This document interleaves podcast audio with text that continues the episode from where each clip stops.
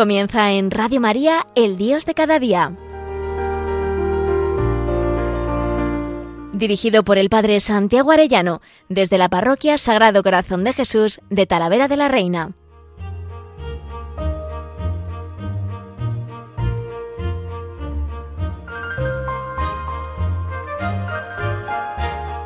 Muy queridos oyentes de Radio María, qué alegría un lunes más con todos ustedes, terminando ya el mes de la Virgen María y en esta novena previa a Pentecostés. Mañana celebramos la visitación de la Virgen María, cuando se acerca a María, que es la custodia de Dios, y se acerca a Isabel, dice que Isabel se llenó del Espíritu Santo. Es María la que nos acerca a la presencia de Jesús, la que acercando a Jesús nos acerca también al Espíritu Santo. Ella que es la esposa del Espíritu Santo. Me llena de esperanza entender que María es la aurora del reino de Cristo.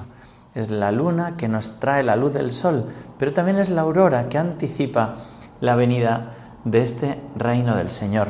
San Maximiliano María Colbe, del que les quiero hablar especialmente hoy, decía a sus hijos espirituales, Vosotros veréis un día la imagen de la Inmaculada en el centro de Moscú, dominando lo más alto del Kremlin. Sí, lo veréis, porque nosotros solo tenemos una esperanza y eres tú, Virgen Purísima, Madre Inmaculada, omnipotente por gracia.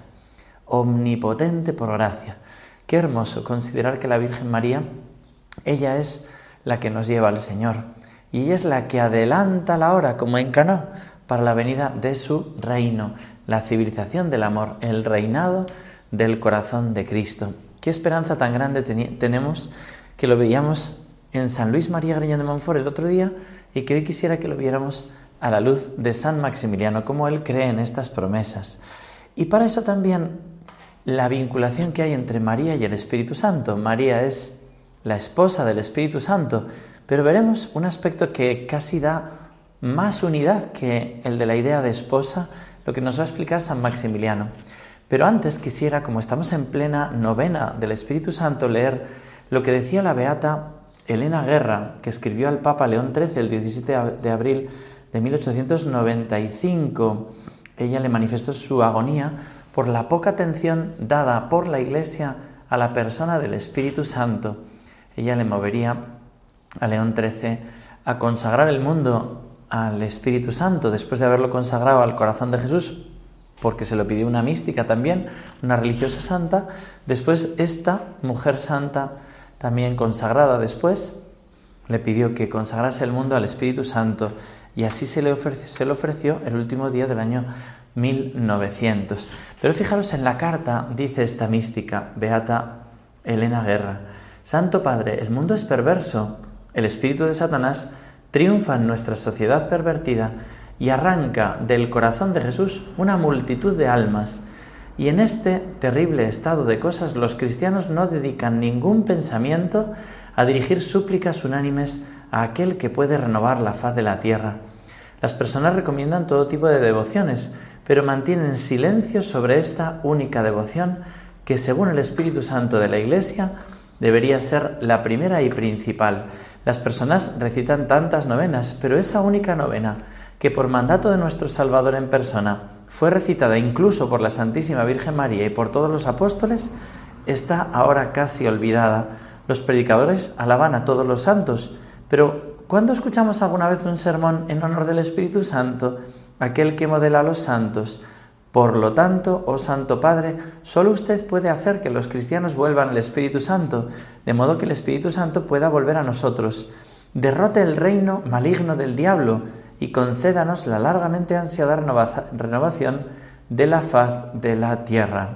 Este fue un momento providencial y de hecho consagraría al Espíritu Santo la tierra, pero después, eh, cuando San Juan XXIII beatificó a esta mística, también le citó las ideas en el inicio del concilio Vaticano II decía San Juan 23, renueva en nuestro tiempo los prodigios como de un nuevo Pentecostés y concede que la Iglesia Santa, reunida en unánime y más intensa oración en torno a María, Madre de Jesús, y guiada por Pedro, propague el reino del Salvador divino, que es reino de verdad, de justicia, de amor y de paz. Así comenzaba San Juan 23 citando este nuevo Pentecostés que nosotros estamos pidiendo. Quiero cantarle al Señor esta canción que compuse un día pidiendo ese reinado, esa venida del Espíritu Santo. Dios mío, hoy quiero entregarte todo lo que soy. Con toda mi pobreza quiero ser tu servidor. Quiero por el mundo proclamar que eres Salvador, que eres mi Señor. Ven, oh Espíritu Santo, derrama tu fuego y prende tu amor. Renueva toda la tierra y sopla de nuevo tu Pentecostés. Adelanta tu reino, Señor. Triunfe ya tu corazón para ti sea toda la gloria, el poder y el honor. Adelanta tu reino, Señor. Eso es lo que le pedimos con todo el cariño, con toda la fuerza a nuestro buen Dios, por medio de la Virgen, que se realice ese nuevo Pentecostés, del que tanto han hablado ya los papas y que nosotros estamos anhelando y estamos pidiendo continuamente. Pues bien, San Maximiliano María Colbe, que es un santo muy conocido por algunas cosas, pero muy desconocido por otras. Es maravilloso, ¿no? Pues sí, se conoce mucho aquel momento en el que, cuando era niño, su madre, eh, él ha hecho una trastada, y su madre le dice, ay, ¿qué va a ser de ti? Nos lo cuenta su madre, y es una preciosidad como lo cuenta. Dice, sabía yo de antemano en base, a un caso extraordinario que le sucedió en los años de la infancia, que Maximiliano moriría mártir, no es por lo otro por lo que se le conoce, que murió mártir en Auschwitz, mártir de la caridad, cambiándose por aquel sargento polaco, Gajonicek. Dice, solo no recuerdo si sucedió antes o después de mi primera confesión. Una vez no me gustó nada una travesura y se la reproché, niño mío, ¿quién sabe lo que será de ti?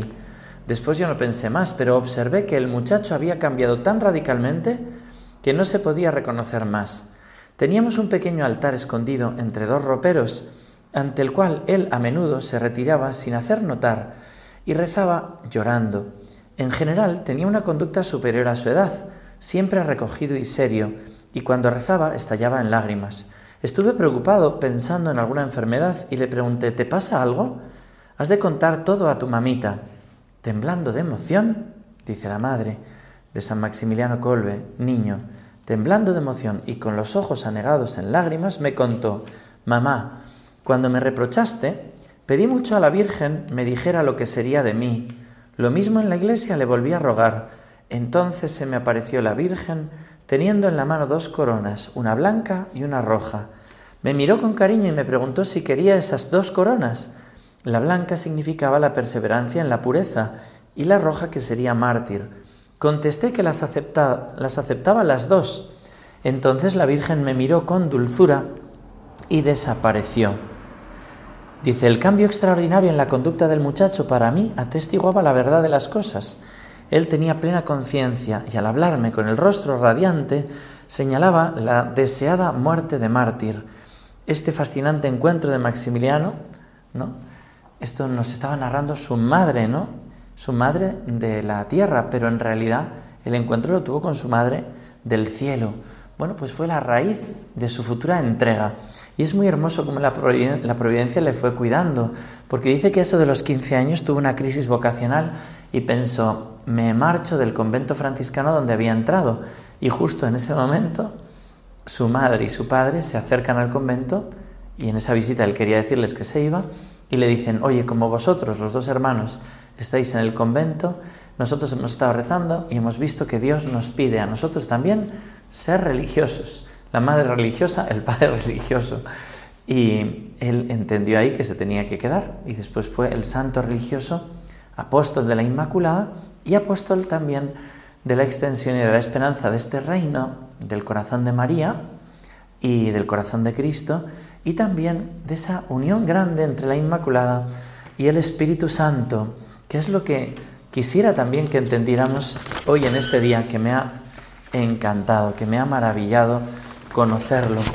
Em, San Luis María tiene también como ese aspecto profético, ese aspecto de profecía.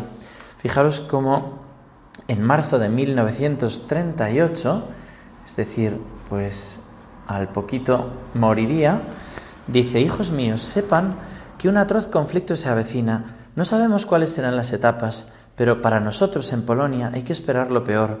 En los primeros tres siglos de historia la Iglesia fue perseguida. La sangre de los mártires hacía germinar el cristianismo. Cuando más tarde la persecución terminó, un padre de la Iglesia comenzó a deplorar la mediocridad de los fieles y no vio con malos ojos la vuelta de las persecuciones. Debemos alegrarnos de lo que va a suceder, porque en las pruebas nuestro celo será más ardiente. ¿Y qué? ¿No estamos acaso en manos de la Virgen? ¿Nuestro ideal no es también dar la vida por ella? Se vive una sola vez, se muere una sola vez, vida y muerte, pero ¿cómo gustan a ella? Esa entrega, ¿verdad? La guerra está más cerca de lo que pueda prever si las persecuciones en estos periodos bélicos son posibles. Y tres días antes de estallar la guerra decía trabajar, sufrir y morir caballerescamente y no como un burgués en la propia cama. He ahí recibir una bala en la cabeza para sellar el propio amor a la Inmaculada, derramar valientemente la sangre hasta la última gota para acelerar la conquista de todo el mundo para ella. Esto les deseo a ustedes y me deseo a mí mismo. Nada más sublime puedo augurarme y augurarles. Jesús mismo lo dijo, no hay amor más grande que dar la vida por el propio amigo. Era el deseo, ¿no? Pero también la esperanza grande, que al final el mundo entero sería de Cristo. Como lo dice que hemos citado al principio, a sus hijos espirituales al despedirse poco antes de morir, vosotros veréis un día la imagen de la Inmaculada en el centro de Moscú, dominando lo más alto del Kremlin. Sí, lo veréis. Lo veremos, porque nosotros solo tenemos una esperanza y eres tú, Virgen Purísima, Madre Inmaculada, omnipotente por gracia.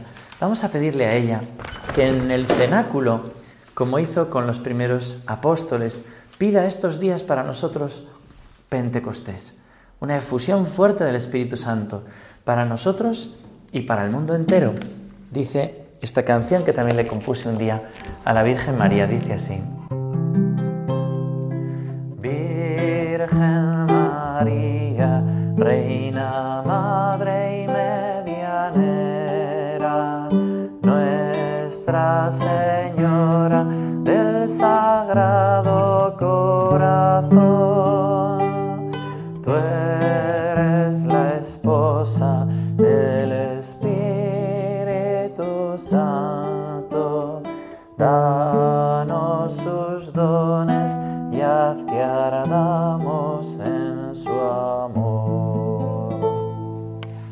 sus dones y haz que ardamos su amor. Le pedimos nosotros también a la Inmaculada que nos lo conceda. Y quisiera estos últimos minutos de programa que me quedan dedicarlos a explicar un aspecto que me parece precioso que explicaba San Maximiliano María Colbe. Es la vinculación que tiene el Espíritu Santo y la Inmaculada. Fijaros que lo toma a raíz de las palabras que dijo la Inmaculada en Lourdes. ¿no? El dogma de la Inmaculada Concepción, ¿verdad? Está definido. Pero fijaros lo que dice San Maximiliano. San Maximiliano, Inmaculada Concepción estas palabras salieron de la boca misma de la Inmaculada. Por consiguiente, deben mostrar de la manera más precisa y más esencial quién es ella. Ella dijo, yo soy la Inmaculada Concepción, que son unas palabras muy misteriosas, como ahora veremos. A la pregunta, ¿quién es la Inmaculada? No es posible dar una respuesta completa, pues esto sobrepasa la inteligencia humana. Ella es la Madre de Dios y se declara Inmaculada. Dios al manifestarse a Moisés dice de sí mismo, yo soy el que soy, es decir, la existencia misma. La Virgen María a la pregunta de Bernardet responde, yo soy la Inmaculada Concepción. He aquí la definición de la Inmaculada, ¿no? Decía San Maximiliano. Y fijaros, en otro párrafo dice, la tercera persona de la Santísima Trinidad no está encarnada, pero nuestra palabra humana esposa María es esposa del Espíritu Santo, no puede expresar la realidad de la relación de la Virgen con el Espíritu Santo. O sea, no la expresa del todo, viene a decir. Y dice, se puede afirmar que la Inmaculada es en cierto sentido la encarnación del Espíritu Santo. Fijaros que dice en cierto sentido, no está diciendo, ha dicho antes, que el Espíritu Santo nos encarnó, pero es, dice él, una cuasi encarnación del Espíritu Santo. Y sigue él diciendo, al que amamos en ella es al Espíritu Santo y a través de ella al Hijo. El Espíritu Santo es muy poco conocido. Esto fue pocos días antes de su detención. Es cuando explica, les explica esto, ¿no? Como diciendo, hablar de esposa es eh, está muy bien, pero es como poco, hay que decir un poco más. Es como hay una identificación entre María y el Espíritu Santo, de manera que la criatura humana que más se parece al Espíritu Santo en la tierra es María. ¿no? María refleja la ternura, la bondad del Espíritu Santo. Cuando queremos saber cómo es el Espíritu Santo, miramos a María. Y es verdad, María es una criatura humana, preciosísima, y es nuestra madre. Pero igual que a veces decimos, ¿no? San José nos ayuda mucho a entender cómo es Dios Padre. Bueno, pues María nos ayuda mucho a entender cómo es el Espíritu Santo. Y fijaros qué texto tan precioso nos dirige San Maximiliano hablando de este aspecto, que es un poco delicado em, en la teología, porque si alguien dijera que el Espíritu Santo se encarnó sería una herejía. Pero no está diciendo esto. El único que se encarnó es Jesucristo, es el Hijo de Dios. Pero mirad lo que quiere decir. Inmaculada Concepción. Estas palabras salieron de la boca de la Inmaculada misma. Por eso deben indicar con la máxima precisión y en lo esencial quién es ella. ¿Quién eres, oh Inmaculada Concepción? Y dice él, todo lo que existe fuera de Dios precisamente por el hecho de proceder de Dios, totalmente y bajo todo aspecto de Dios, lleva en sí una semejanza con el Creador y en lo creado no existe nada que no lleve en sí esa semejanza, ya que todo es efecto de esa primera causa. La verdad es que las palabras que definen realidades creadas nos hablan de las perfecciones divinas sólo de manera imperfecta, limitada, analógica, son un eco más o menos lejanos de los atributos divinos, y la palabra concepción no es ninguna excepción. El Padre engendra al Hijo mientras que el Espíritu procede del Padre y del Hijo, en estas pocas palabras está encerrado el misterio de la vida de la Santísima Trinidad y de todas las perfecciones existentes en las criaturas, las cuales son un eco de la naturaleza diferente, un himno de alabanza en tonos multicolores de hermosísimo primer misterio, dice, ¿quién es el Padre? ¿Qué es lo que constituye su ser? Engendrar, ya que Él engendra al Hijo desde la eternidad y para la eternidad siempre engendra al Hijo. Primero, pues, ¿quién es el Padre? ¿No? Es el que engendra. ¿Quién es el Hijo? El engendrado, ya que siempre y desde la eternidad es engendrado por el Padre. ¿Y quién es el Espíritu? Dice, es el fruto del amor del Padre y del Hijo, fruto del amor creado, es una concepción creada. Por lo tanto, el fruto del amor, del prototipo de este amor creado, no es sino una concepción. Por consiguiente, el Espíritu es una concepción increada, eterna. Es el prototipo de cualquier concepción de vida del, universo. ¿Cómo le llamaríamos al Espíritu Santo, según nos explica San Maximiliano? Concepción increada, es la concepción, ¿no? Se suele decir, es el amor del Padre y del Hijo, ¿no? Expirado por el Padre y el Hijo. Bueno, pues una concepción increada. Y sigue él. Así pues, el Padre engendra, el Hijo es engendrado, el Espíritu Santo procede y está en su esencia, por la cual se distinguen uno del otro. Los unifica, sin embargo, la misma naturaleza, la existencia divina por esencia. Son tres personas, un solo Dios, ¿verdad? Y dice, el Espíritu, por consiguiente, es una concepción santísima, infinitamente santa e inmaculada. Y entonces va a explicar, ¿no? Que la Virgen María es ese reflejo de esta concepción inmaculada en Dios, concepción santísima, eterna, divina, Espíritu Santo, y creada, ¿no? Concepción inmaculada, María, que refleja maravillosamente como es el Espíritu Santo. Dice él, las criaturas racionales lo aman conscientemente y se unen cada vez más a Él por medio del amor. Regresan a Él. Además, la criatura totalmente llena de este amor de divinidad es la Inmaculada, sin mancha de pecado, aquella que nunca se apartó en nada de la voluntad divina. Ella está unida de manera inefable al Espíritu Santo por el hecho de que es su esposa pero lo es en un sentido incomparablemente más perfecto del que este término puede expresar en las criaturas. ¿De qué clase es esta unión? Ante todo interior. Es la unión de su ser con el ser del Espíritu Santo. El Espíritu Santo habita en ella, vive en ella, y esto desde el primer instante de su existencia, siempre y para la eternidad. ¿En qué consiste esta vida del Espíritu Santo en ella?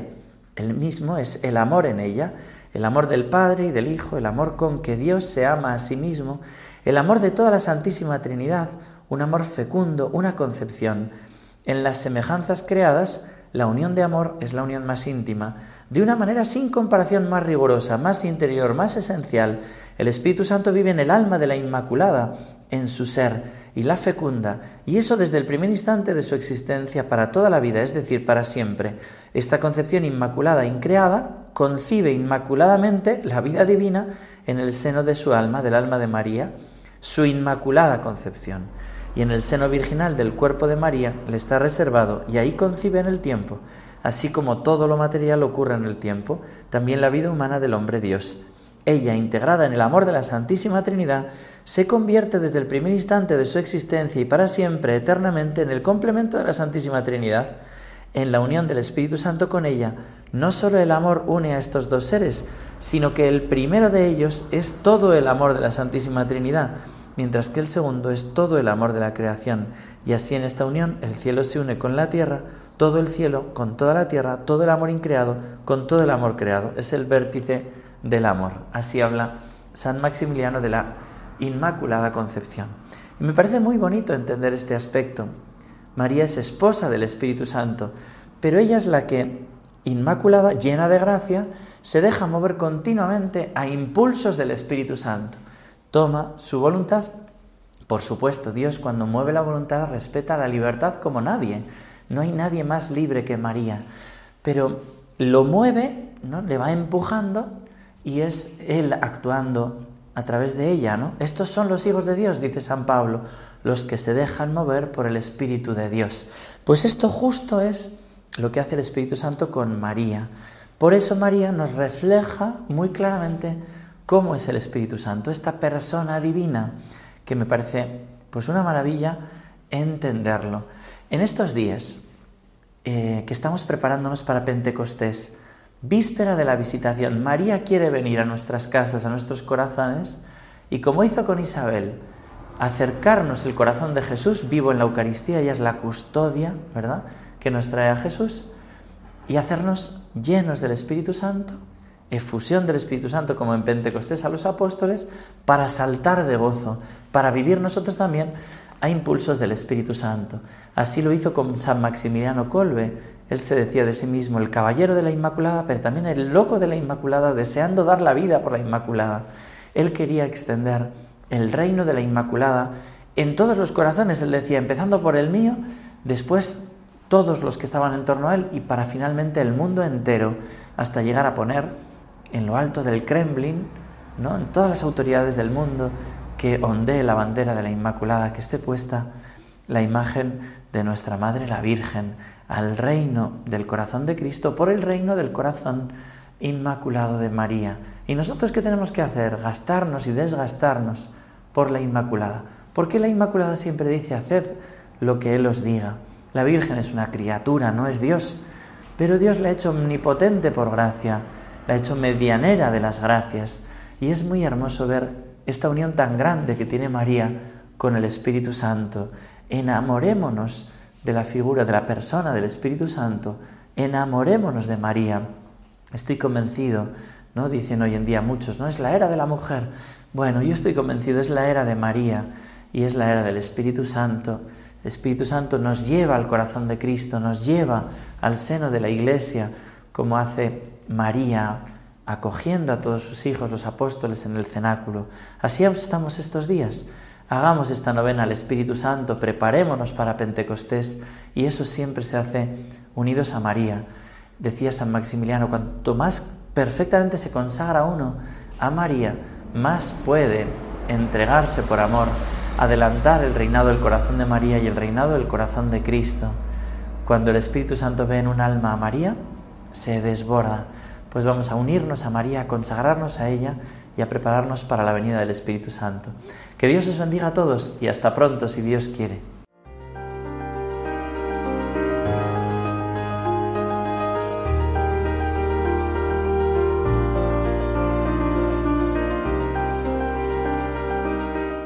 Finaliza en Radio María, El Dios de cada día. Dirigido por el Padre Santiago Arellano, desde la Parroquia Sagrado Corazón de Jesús de Talavera de la Reina.